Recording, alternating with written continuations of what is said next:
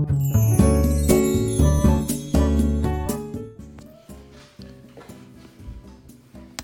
い、おはようございます。愛知県岡崎市のオーラムという一人サロンで美容師をしてます。カナダと申します。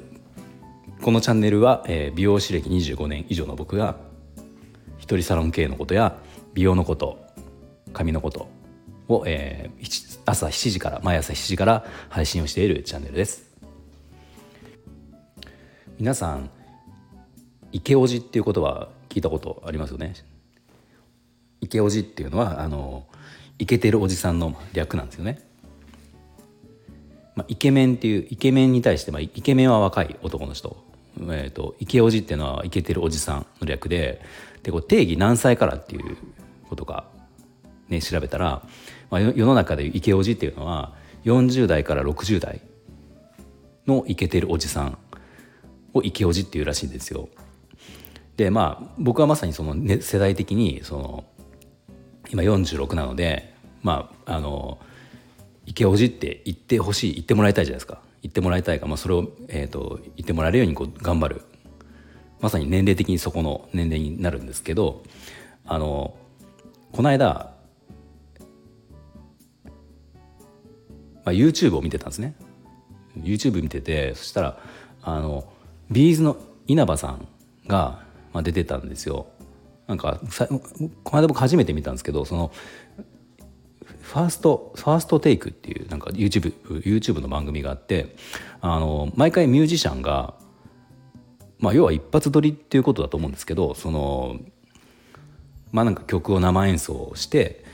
生演奏というかねこう演奏してるするんだけど、まあ、たまたま僕見たその稲葉さんビーズではなくて稲葉ソロで稲葉さんが出てたんですよ。で稲葉さんがこう歌を歌うっていうやってたんだけど、まあ、稲葉さんはもちろんねかっこいいじゃないですか。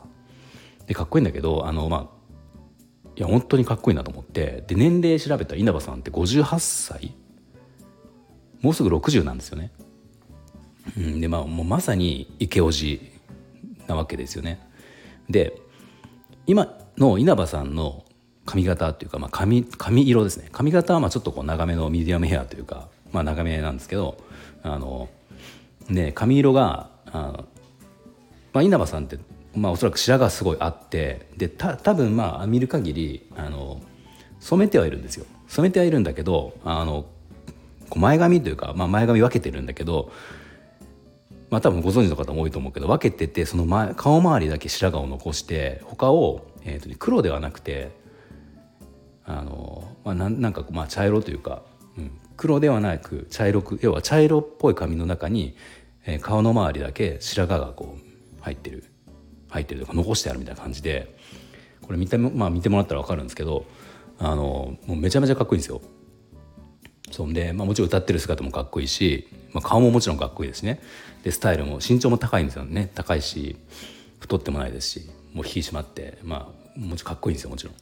ですごいかっこいいなと思ってでまあその話それを見てそう思ったんでその、まあ、妻にねそれを僕ちょっとそうちょっと話をしたんですよもう稲葉さんこれ YouTube の稲葉さんめちゃめちゃかっこいいよって言って髪型もかっこいいし色もかっこいいしって言って話をしたしたんですね。で僕の妻は年代僕より年が、えーと、10個下なのでその違うじゃないですかその要は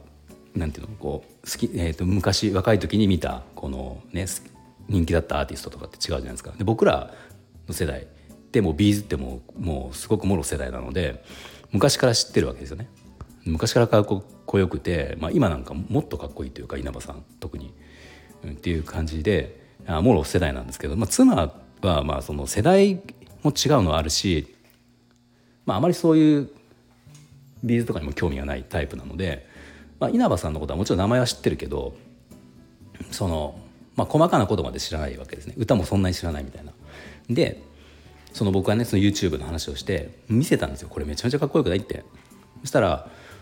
まあ、かっこいいけど、まあ、確かにかっこいいけど髪型ってそんなにそんなにかみたいな感じの反応だったんですよね、まあ、髪型というか髪色。なんか、まあ、要は妻からしたらその中途半端に白髪を残してる感じがなんかそだったら全部白髪の方がよくないみたいな感じの反応だったんですよ。で言われまあ確かにまあ確かに確かにそのまあ無意識に僕はその稲葉さんそのものを見てて言われてみればじゃ稲葉さんじゃなくて全くその一般人というか、まあ、そのこの僕が見た映像今の稲葉さんを知らない状態でなんか茶色い髪に白髪をこう残してたと思残してたら、まあ、た確かに言われてみれば、まあ、だったら黒に白の方がかっこよくないかとか、まあ、なんならもう全部白の方がかっこよくないかとかあ思うかもなって思ったんですね。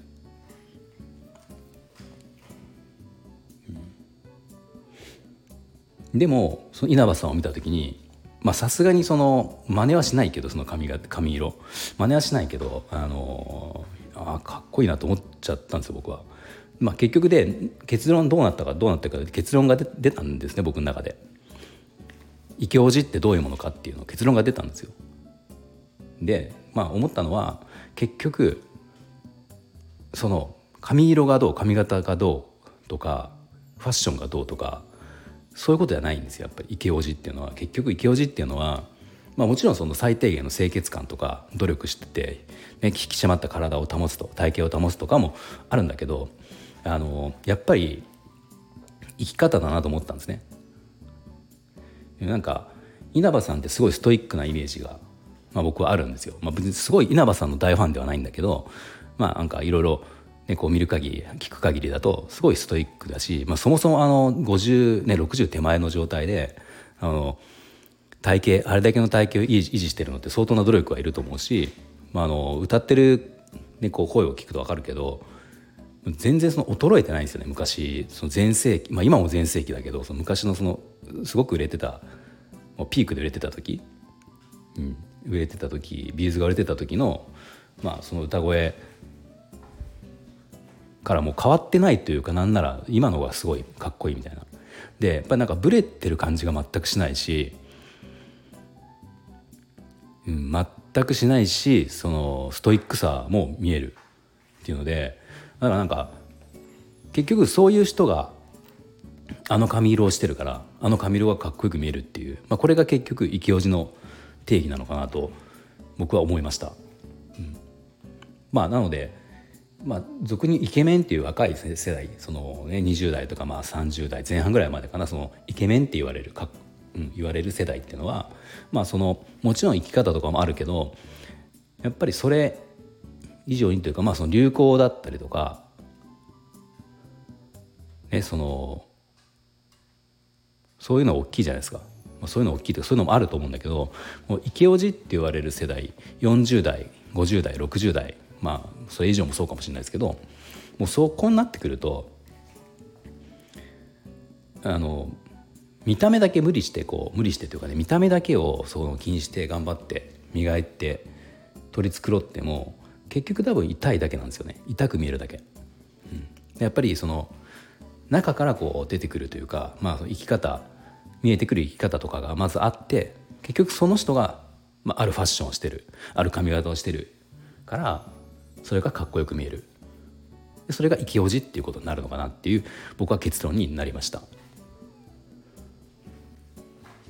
なんかあの本当にこのさっき言った動画 YouTube の動画見てもらうと分かるんですけどまあれはその稲葉さんは別にすごくファンとか好きじゃ好きなっていうわけじゃなくても、まあ、本当に誰が見てもかっこいいというか、まあ、その歌はもちろん歌ってる姿はもちろんかっこいいんだけど見た目もかっこいいんだけどそのなんかね空気感というかあの、まあ、歌う前にちょっとあの「よろしくお願いします」みたいな挨拶をねさらっとするしするとことかあと、まあ、終わってから「ありがとうございます」っていうこうさらっと挨拶するところとかなんかこう余分なことを言わないというかあのねその礼儀正しさとかもそう、まあ、全部含めてかっこいいもうかっこいい大人だなっていうのがあの多分誰もが思うかなと思うんで、まあ、ぜひこれ見てほしいなと思います。はい、では今日は、えー、池叔父についてお話をしました。